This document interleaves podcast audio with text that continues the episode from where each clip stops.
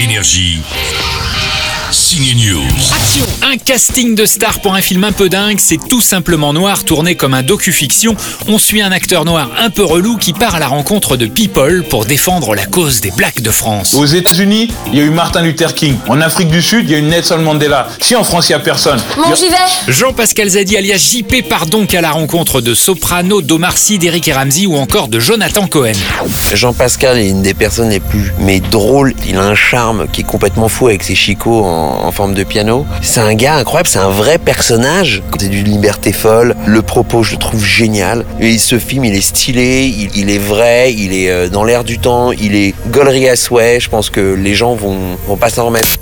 Tu sais très bien, les imams, c'est pas good vibe. Ah, là, tu vas pour... loin. Non, pour le coup, il a pas tort. C'est c'est pas, c'est pas super ambiance. Tiens, j'invite à mon anniversaire 5 imams. On va pas Oh mettre là une ambiance de ouf. Non, c'est vrai. En termes d'ambiance. Jonathan Cohen est d'ailleurs dans une des scènes les plus drôles de cette comédie qui a aussi quelques longueurs, hein, faut quand même un peu nuancer les propos de Jonathan. J'ai dit une connerie Parmi les nouveautés ciné, on a aimé aussi L'Envolée, le parcours d'une gymnaste de 14 ans et de sa relation avec son demi-frère. Et on a kiffé Lucky Strike, un polar coréen, encore un bon.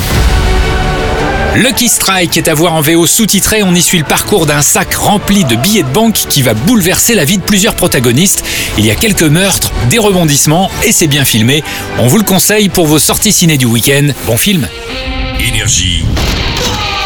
Signe News.